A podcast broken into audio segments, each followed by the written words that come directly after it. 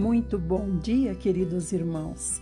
Que o seu dia e o meu seja cheio do Senhor Jesus. Que a nossa companhia seja Ele, que a nossa conversa seja com Ele, que as nossas respostas venham dele e que as nossas perguntas também sejam dirigidas a Ele.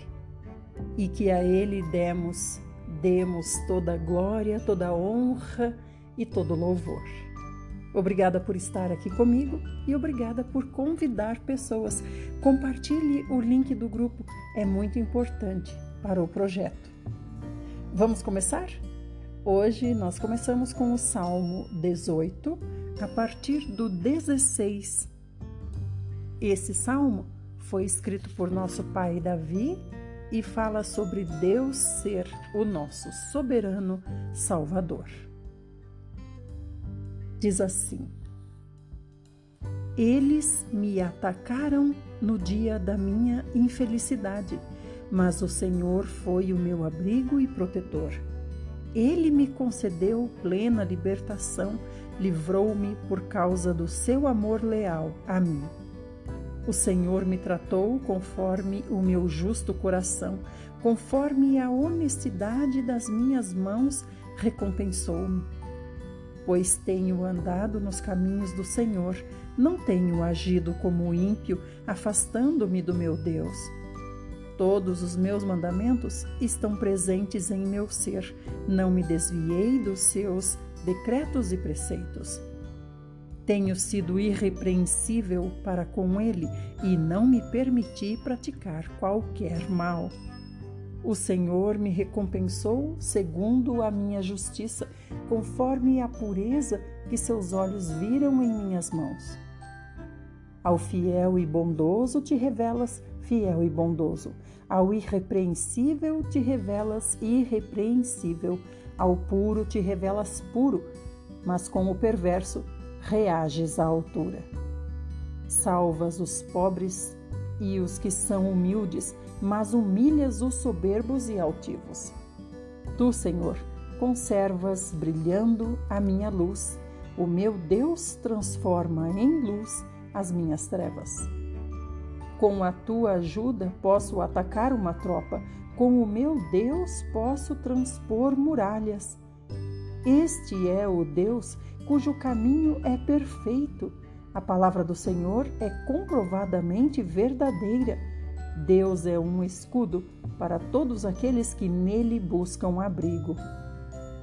Pois quem é Deus além do Senhor? E quem é a rocha a não ser o nosso Deus?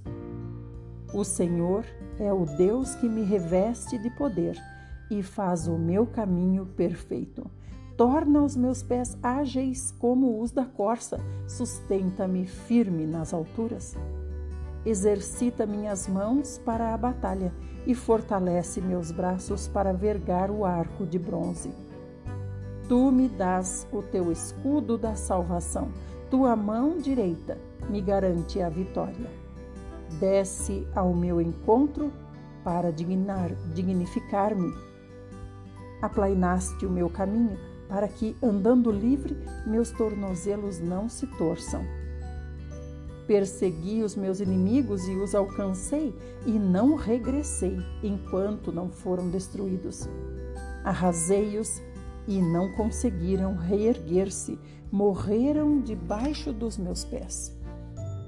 Deste-me poder para a batalha, subjugaste os que me traíram e se voltaram contra mim. Colocaste os meus inimigos em fuga e exterminei os que me odiavam. Gritaram por salvação, mas não houve quem os livrasse. Clamaram até pelo Senhor, mas ele não lhes respondeu. Eu os reduzi a pó, poeira que o vento carrega. Pisei-os como quem pisa na lama das estradas.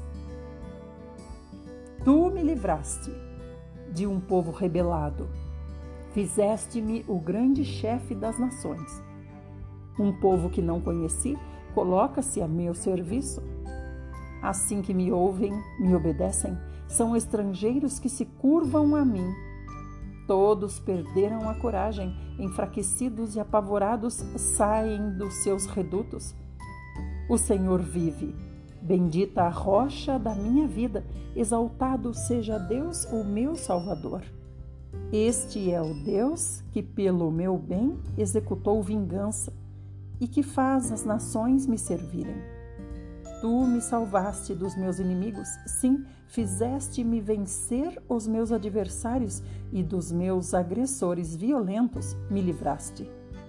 Por isso, eu te bendirei entre todas as nações, ó Senhor. Cantarei louvores ao teu santo nome. Deus dá grandes vitórias ao seu rei e age por seu ungido com amor fiel por Davi e por toda a sua descendência para sempre. Aleluia, porque nós fazemos parte dessa descendência. Estamos agora em Provérbios 19 e vamos do 26 até o 29. O filho que é capaz de roubar o pai e que expulsa a mãe da casa não tem vergonha nem qualquer valor humano. Filho meu, se deixas de ouvir a instrução, logo te afastarás dos ensinos capazes de te dar a verdadeira inteligência. A testemunha corrupta zomba da justiça e a boca dos ímpios tem fome de iniquidade. Preparados estão os juízos para todos os rebeldes e escarnecedores, assim como os açoites para as costas dos perversos. Velho Testamento, segundo livro de Crônicas, a partir do capítulo 8. Conclusão: término das obras. Passados 20 anos, durante os quais Salomão construiu a casa de Yahvé, o Senhor e o seu palácio, ele reedificou as cidades de Irão que havia entregue e nelas estabeleceu muitas famílias israelitas. Mais tarde, atacou a cidade de Ramat Zobá e a conquistou. Também reconstruiu Tadmor no deserto e todas as cidades celeiros que havia edificado em Ramate reconstruiu Bet-Oron Alta e Bet-Oron Baixa, cidades fortes com grandes muros, portas e ferrolhos. E também Baalate, senhora, e todas as cidades de sua propriedade e que tinham a função de armazenar alimentos para a nação, bem como todas as cidades onde ficavam os carros de guerra, seus condutores e os cavalos. Salomão construiu tudo o que o seu coração desejou em Jerusalém, no Líbano e em todo o território sob o seu domínio. Todos os que não eram israelitas, filhos e descendentes dos heteus, amorreus, perizeus, heveus e dos jebuseus, que não haviam sido mortos pelos israelitas, foram recrutados em nome do rei Salomão para executarem trabalhos forçados e assim continuam até nossos dias. Contudo, Salomão não obrigou nenhum filho de Israel a trabalhar como escravo. Eles se dedicaram a servir ao rei como homens de guerra, chefes de seus capitães, comandantes dos seus carros, condutores e cavaleiros. Estes eram os chefes dos oficiais do rei Salomão, 250 que presidiam sobre o povo. Então Salomão levou a filha do Faraó da cidade de Davi para o palácio que ele havia edificado para ela, pois decidira: Minha esposa não morará no palácio de Davi, rei de Israel, porquanto os, lugar, os lugares nos quais a arca de Yahvé passou são sagrados. Irmãos, por que, que ele disse: a minha esposa não vai morar por onde passou a arca de Yahvé. Porque ela era egípcia, ela seguia muitos deuses, falsos deuses, demônios. E Salomão é, tinha consciência disso. Ele se casou com muitas filhas de reis por interesse político. Salomão passou a oferecer então holocaustos a Yahvé sobre o altar do Senhor que havia edificado diante do pórtico. Tudo em conformidade com o ritual cotidiano dos sacrifícios, segundo o mandamento de Moisés. Quanto aos sábados, os primeiros dias de cada mês, as luas novas, e nas três grandes solenidades anuais, a festa dos ázimos, os pães sem fermento, a festa das semanas, chamada de Pentecostes, e a festa dos tabernáculos ou das cabanas.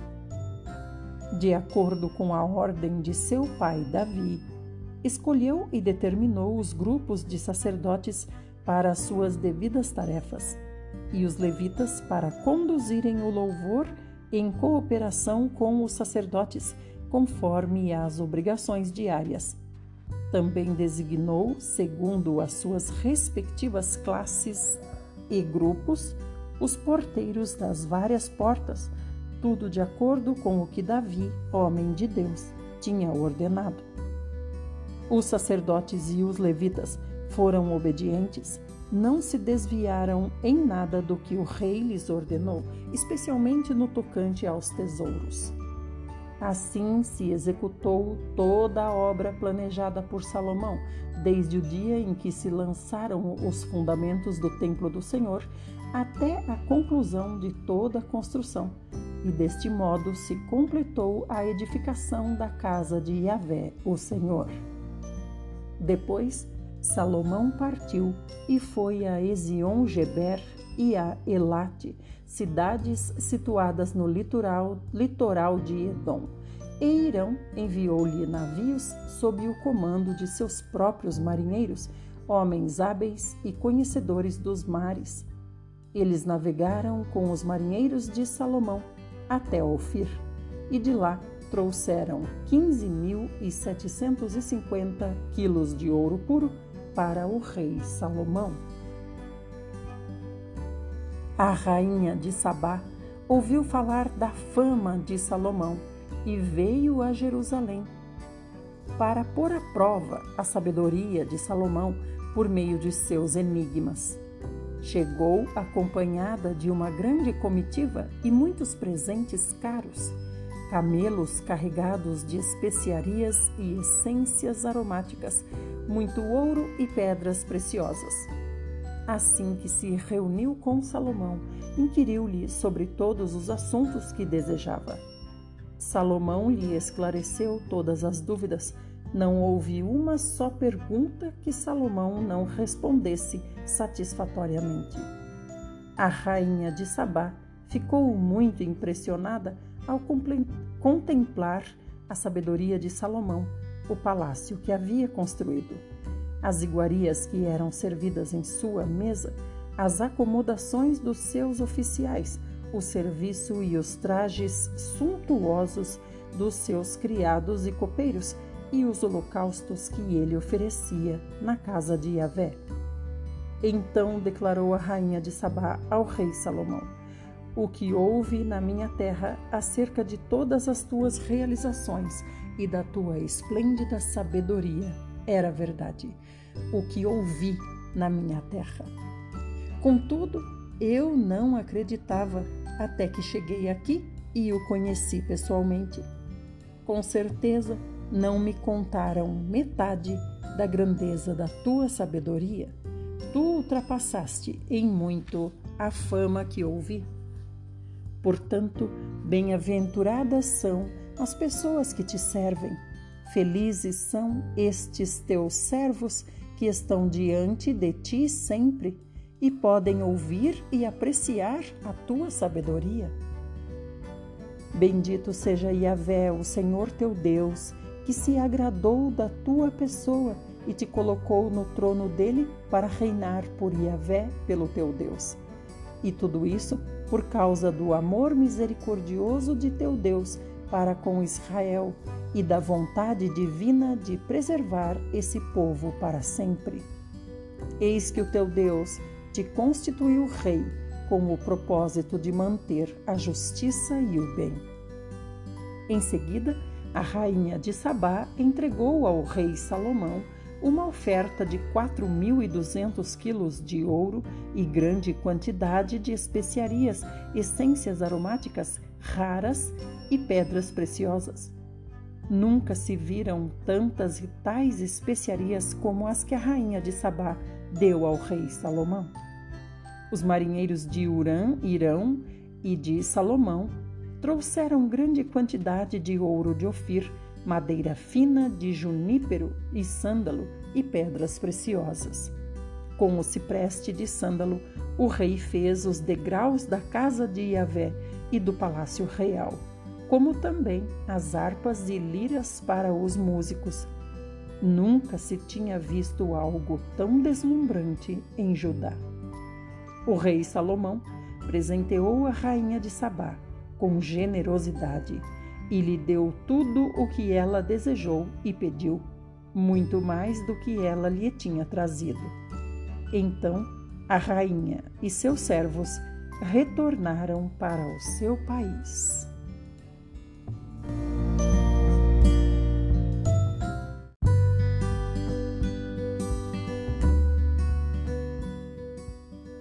O esplendor do reino de Salomão.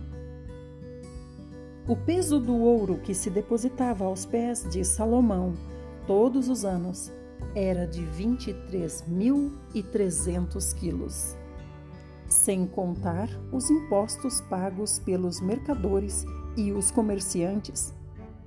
De igual forma, os reis árabes e os governadores dos vários distritos do país traziam seus tributos em ouro e prata a Salomão. O rei Salomão mandou fazer duzentos grandes escudos de guerra de ouro batido, utilizando 3 quilos e 600 gramas de ouro batido na confecção de cada escudo. Fez ainda mais 300 pequenos escudos de guerra de ouro batido, com 1 quilo e 800 gramas de ouro em cada um, e os dispôs no interior do palácio da floresta, no Líbano. O rei mandou confeccionar também um grande trono de marfim revestido de ouro puro.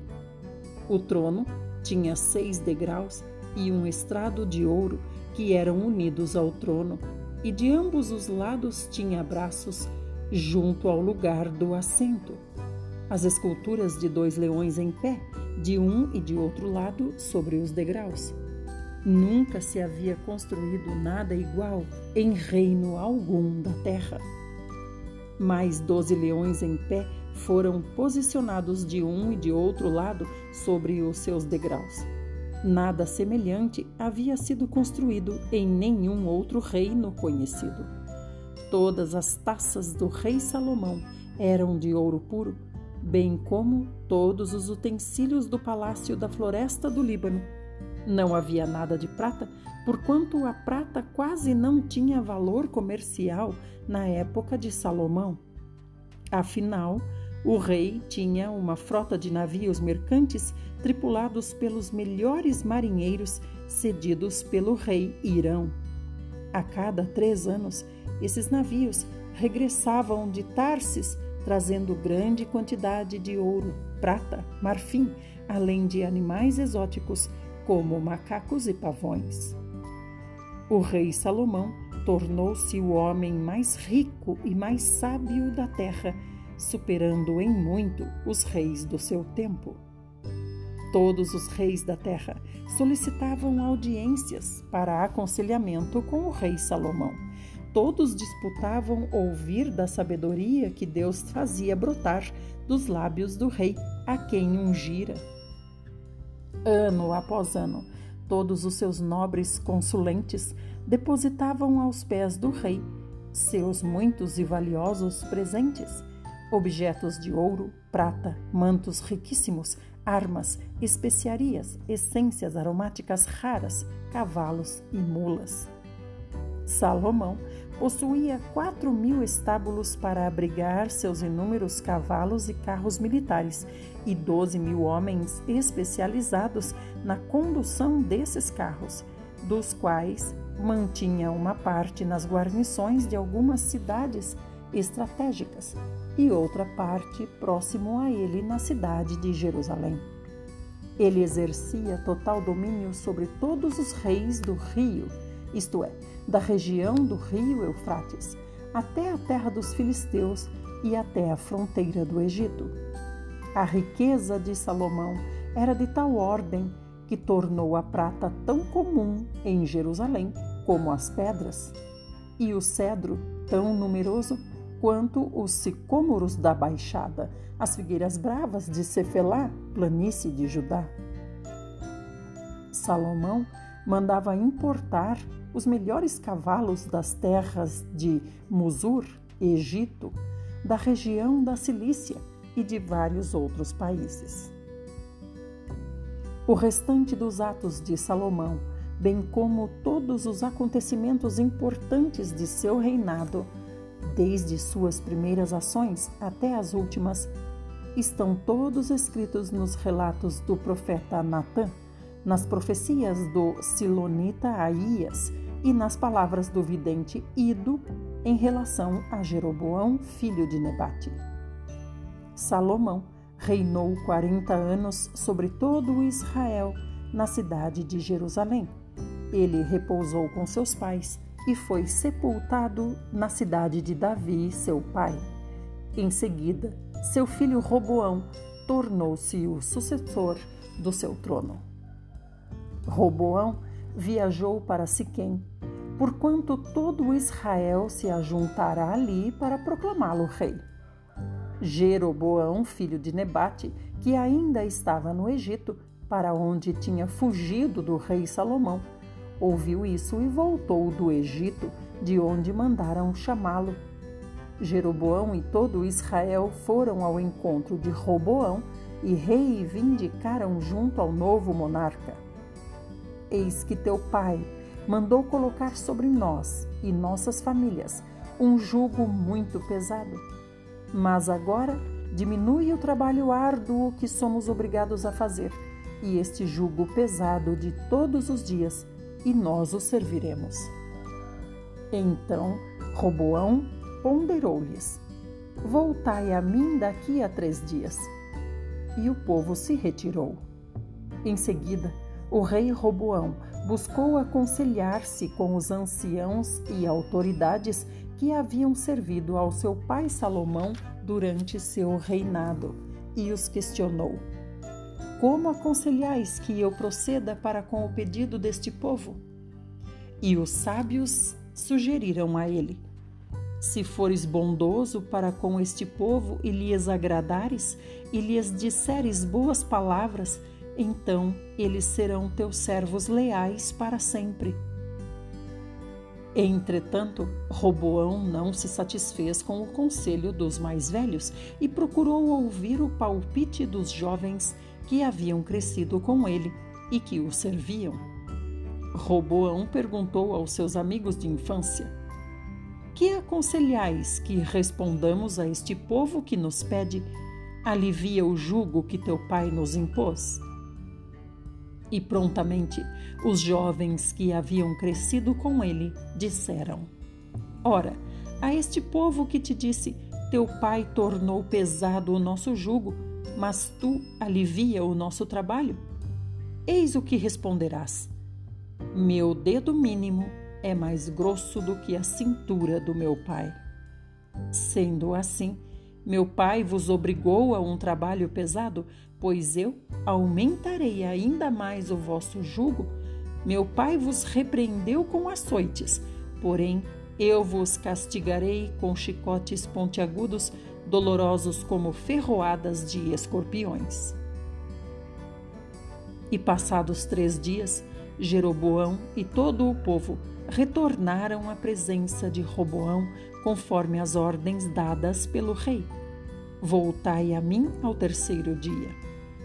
Então, postando-se diante do povo, o rei respondeu-lhes com aspereza e arrogância, desprezando o conselho dos anciãos. Exclamou ao povo segundo o parecer dos seus amigos de infância: Meu pai fez pesado o vosso jugo, mas eu o aumentarei ainda mais. Meu pai vos castigou com simples chicotes, eu os açoitarei com chicotes que ferem como escorpiões. O rei não deu atenção ao povo, porque esta mudança e endurecimento vinham de Deus, a fim de confirmar a palavra que Yahvé havia profetizado a Jeroboão, filho de Nebate, por intermédio de Aías, o Silonita. Quando todo Israel viu que o rei se recusava a ouvi-lo, protestou aos brados: Que temos em comum com Davi? Não temos herança com o filho de Jessé? Cada um para suas tendas, ó Israel. Cuida de tua própria casa, ó Roboão, filho de Davi. Então todos os israelitas se dispersaram e retornaram às suas tendas. No entanto, Roboão continuou a reinar sobre o povo israelita que vivia nas cidades da tribo de Judá. Então o rei Roboão enviou Adorão, chefe do trabalho forçado. Todavia, a população israelita se juntou e o apedrejou até a morte. O rei, contudo, conseguiu subir em sua carruagem e fugir para Jerusalém.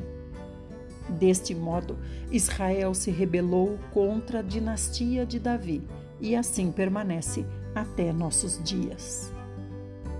Assim que retornou a Jerusalém, Roboão convocou 180 mil homens treinados para a guerra das tribos de Judá e de Benjamim para atacarem Israel e recuperarem o domínio de Roboão sobre todo o reino. No entanto, veio a palavra de Yahvé, o Senhor, a Semaías, homem de Deus, exclamando: Fala a Roboão, filho de Salomão, rei de Judá, e a todo Israel em Judá e Benjamim. Assim diz o Senhor: Não partireis em guerra, nem lutareis contra os vossos próprios irmãos Volte cada um à sua casa, porquanto o que está acontecendo procede da minha vontade. Então eles compreenderam e aceitaram a palavra do Senhor e desistiram de atacar Jeroboão. Roboão viveu em Jerusalém e construiu cidades e fortalezas em Judá. Edificou Belém Etá Teco, Belém, Etá, Tecoa, Betizur, Socó, Azulão, Adulão, Gate, Maressa, Zirfe, Adora, Adoraim, Laques, Azeca, Zorá, Aijalon e Hebron. Essas cidades foram fortificadas em Judá e em Benjamim. Ele fortaleceu as suas defesas e nelas colocou comandantes com suprimentos de alimentos, azeite e vinho. Ele armou cada cidade com escudos e lanças da melhor qualidade e as fortificou muito, de modo que manteve o domínio de Judá e Benjamim.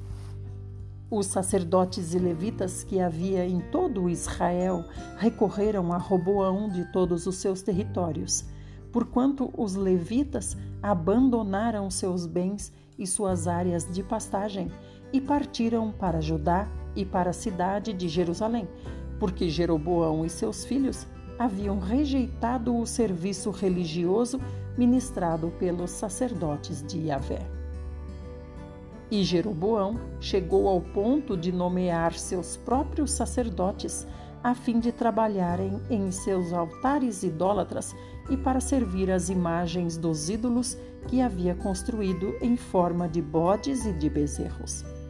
De todas as tribos de Israel, aqueles que estavam realmente dispostos a buscar a presença de Yahvé, o Senhor Deus de Israel, seguiram os levitas até Jerusalém para oferecerem seus holocaustos a Yahvé, ao Deus dos seus antepassados. Assim, fortaleceram o reino de Judá e apoiaram Roboão, filho de Salomão, por três anos, porque durante três anos andaram no caminho de Davi, e de Salomão. Roboão casou-se com Maalate, filha de Jeremote e neta de Davi.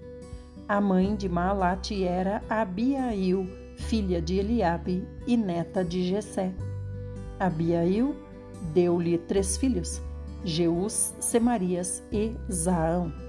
Mais tarde, Roboão casou-se com Maaca, filha de Absalão, a qual deu à luz aos filhos Abias, Atai, Ziza e Selomite. Roboão amava Maaca, filha de Absalão, mais do que todas as suas outras mulheres e concubinas, pois tinha tomado dezoito mulheres em casamento e sessenta concubinas, e gerou vinte e oito filhos e sessenta filhas. Roboão fez de Abias, filho de Maaca, o grande chefe da família, príncipe entre seus irmãos, com o propósito de levá-lo ao trono e torná-lo rei. Ele procedeu com astúcia e inteligência, dispersando seus filhos pelos vários distritos de Judá e de Benjamim e pelas cidades fortificadas, garantindo-lhes fartura de alimentos e provisões e também lhes arranjou muitas esposas. Depois que Roboão fortaleceu sua realeza e conseguiu estabelecer seu governo, desprezou a Torá, a lei de Yahvé, e todo Israel agiu da mesma maneira, seguindo o exemplo do rei. Por eles terem constrangido contra Yahvé, ou melhor, transgredido contra Yahvé, o Senhor, o rei do Egito, Sisaque, desferiu forte ataque contra Jerusalém no quinto ano do rei Roboão.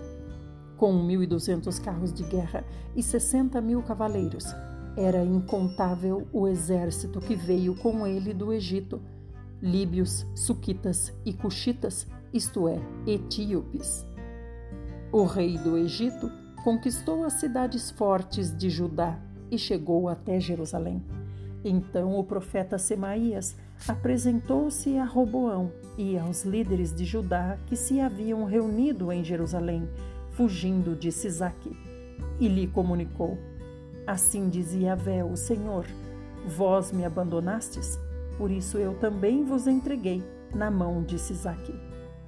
Então os chefes de Israel e o rei se humilharam e confessaram: O Senhor é justo.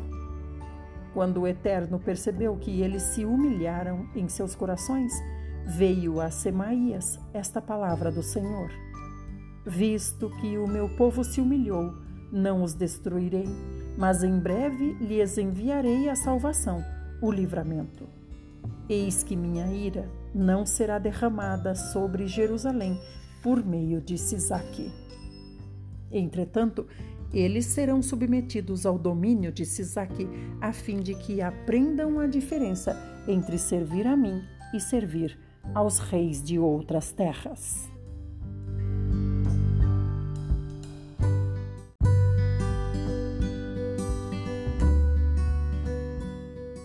Assim, quando Sisaque, o rei do Egito, invadiu Jerusalém, levou todos os tesouros do templo do Senhor e do palácio real, inclusive os escudos de ouro batido que Salomão havia mandado confeccionar. Por esse motivo, o rei Roboão mandou fazer escudos de bronze para substituí-los e os entregou aos chefes da guarda da entrada do palácio real. Sempre que o rei ia à casa de Yahvé, o templo do Senhor, os guardas empunhavam os escudos e em seguida os envolviam, devolviam à sala da guarda onde ficam expostos. Como Roboão humilhou-se, reconhecendo seu erro, a ira de Yahvé, o Senhor, afastou-se dele e ele não foi completamente destruído. Afinal, em Judá ainda havia algo de bom. Passados esses acontecimentos, o rei Roboão se fortaleceu novamente e reinou em Jerusalém. Roboão tinha 41 anos quando começou a reinar e governou 17 anos em Jerusalém, a cidade que Yahvé, o Senhor, havia escolhido dentre todas as tribos de Israel para fazer habitar ali o seu nome. Sua mãe se chamava Naamá e era amonita. Todavia, ele errou e não dispôs sinceramente seu coração para buscar a presença do Senhor. Todos os demais acontecimentos do reinado de Roboão do princípio ao fim do seu governo, estão escritos na história do profeta Semaías e na história do profeta Ido, conforme está registrado na lista dos antepassados de Roboão. Entre mentes, durante todo esse tempo, Roboão e Jeroboão estiveram em guerra um contra o outro. Ele morreu e foi sepultado na cidade de Davi, e o seu filho Abias foi empossado em seu lugar, passando a reinar como seu sucessor. No 18º ano do rei Jeroboão, Abias começou a reinar sobre Judá e governou durante três anos em Jerusalém. Era o nome de sua mãe, Micaías, filha de Uriel, da cidade de Gibeá. E também houve guerra entre Abias e Jeroboão. Abias preparou-se para lutar com um exército de guerreiros treinados e corajosos, quatrocentos mil homens escolhidos, e Jeroboão preparou-se para a batalha contra seu irmão, com oitocentos mil homens escolhidos, todos igualmente hábeis e determinados. Posicionou-se Abias em pé no alto do monte Zemaraim, que está localizado na região montanhosa de Efraim, e declarou: Ouvi-me, Jeroboão e todo o povo de Israel. Não vos convém saber que Yahvé, o Senhor, Deus de Israel, concedeu para sempre a Davi o reino de Israel, a ele e a seus descendentes, mediante uma aliança irrevogável celebrada com sal? Todavia, se levantou Jeroboão, filho de Nebate, servo de Salomão, filho de Davi, e se rebelou contra seu senhor. Ajuntou-se a ele um grupo de vadios e mercenários, homens perversos e infiéis, fortificaram-se contra Roboão, filho de Salomão, sendo Roboão ainda muito jovem, inexperiente e inseguro, não lhes conseguiu resistir. Agora, julgais poder resistir ao reino do Senhor que está sob o poder dos descendentes de Davi visto que sois muitos e tendes convosco os bezerros de ouro que Jeroboão fez para serem adorados como vossos deuses. Não lançastes fora os sacerdotes de Yahvé, os filhos de Arão e os levitas, e não fizestes para vós outros sacerdotes como as gentes das outras terras? Qualquer que venha consagrar-se com um novilho e sete carneiros, logo se faz sacerdote daqueles que não são deuses. Entretanto, quanto a nós, Yahvé o Senhor é nosso Deus e jamais o deixamos. Temos sacerdotes que ministram diante do Eterno, a saber, os filhos de Arão e os levitas na sua obra. Cada dia, de manhã e à tarde, oferecem holocaustos e queimam o sagrado incenso aromático, dispondo os pães consagrados da proposição sobre a mesa santa de ouro puro e o candelabro também de ouro, com suas lâmpadas, para se acenderem toda a tarde, porque nós temos guardado e obedecido as orientações de Yahvé, nosso Senhor Deus, mas vós o abandonastes. Portanto, Deus está conosco e marcha à nossa frente, como também os seus sacerdotes com as trombetas, para anunciarem a guerra contra vós. Ó povo de Israel, não pelejeis contra Yahvé, o Senhor Deus de vossos pais, porquanto sereis arrasados. Contudo, Jeroboão teimou em armar uma emboscada para atacar Judá pela retaguarda do seu exército, de maneira que as suas tropas estavam em frente de Judá, enquanto outra parte de seus guerreiros organizava uma cilada por trás. Então os comandantes de Judá olharam e observaram que a batalha se travava violentamente por diante e por detrás. Então clamaram a Yahvé, o Senhor, e os sacerdotes tocaram as trombetas. Os guerreiros de Judá deram o grito de guerra e assim que gritaram, Deus feriu Jeroboão e todo Israel diante de Abias e de Judá. Vendo o ocorrido, todos os filhos de Israel bateram em retirada de diante de Judá, pois compreenderam que Deus o havia entregado nas mãos do exército de Judá, de maneira que Abias e o seu povo fizeram grande matança entre eles, porquanto tombaram no campo de guerra naquele dia quinhentos mil homens escolhidos, filhos de Israel. Assim foram humilhados os filhos de Israel naquele tempo. Prevaleceram os filhos de Judá, porque depositaram toda a confiança e obediência nas mãos de Yahvé, Deus de seus antepassados. Abias perseguiu a Jeroboão e lhe tomou cidades. Betel, Gesana e Efron, com suas respectivas aldeias e povoados. Jeroboão não restaurou mais o seu poder no tempo de Abias. Feriu o Senhor a Jeroboão, que morreu. Abias, porém, se fortificou e tomou para si quatorze mulheres e gerou vinte e dois filhos e dezesseis filhas. Quanto aos demais atos de Abias, o seu procedimento e as suas palavras estão escritos no comentário do profeta Ido. Vamos agora para o Novo Testamento.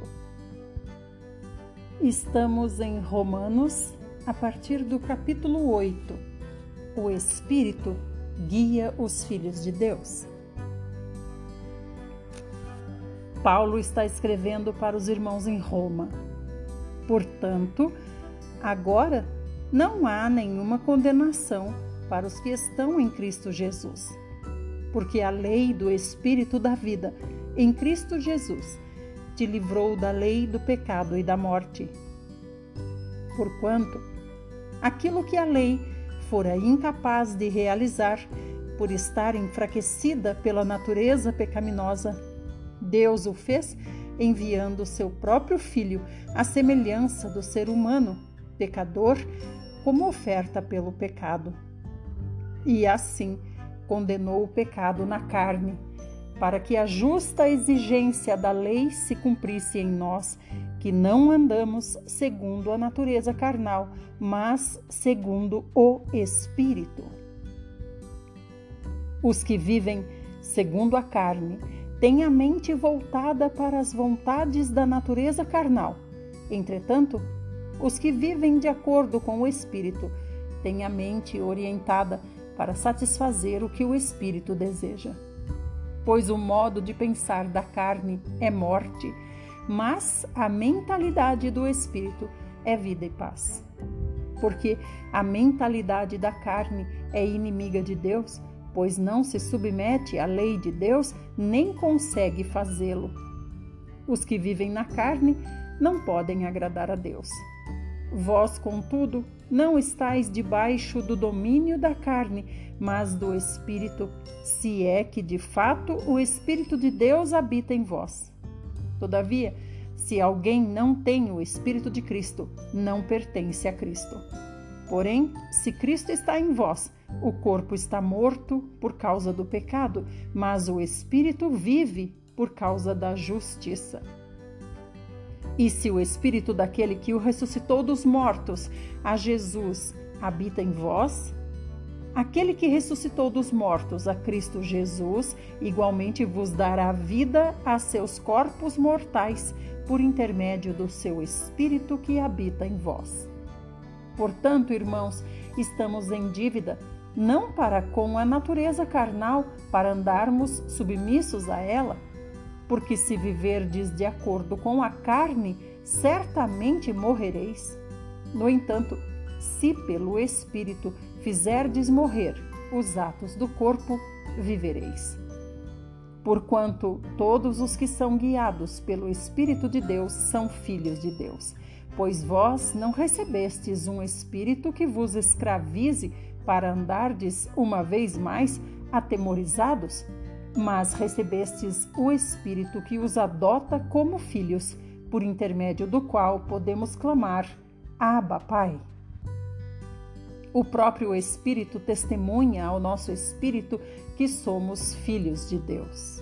Se somos filhos, então também somos herdeiros, herdeiros de Deus e co-herdeiros com Cristo se realmente participamos dos seus sofrimentos, para que da mesma maneira participemos da sua glória. O sofrimento e a glória futura. Estou absolutamente convencido de que os nossos sofrimentos do presente não podem ser comparados com a glória que em nós será revelada. A própria natureza criada aguarda com vívido anseio que os filhos de Deus sejam revelados, porquanto a criação foi submetida à inutilidade, não por sua livre escolha, mas por causa da vontade daquele que a sujeitou, na esperança de que também a própria natureza criada será libertada do cativeiro da degeneração em que se encontra, recebendo a gloriosa liberdade outorgada aos filhos de Deus. Sabemos que até hoje toda a criação geme e padece como em dores de parto.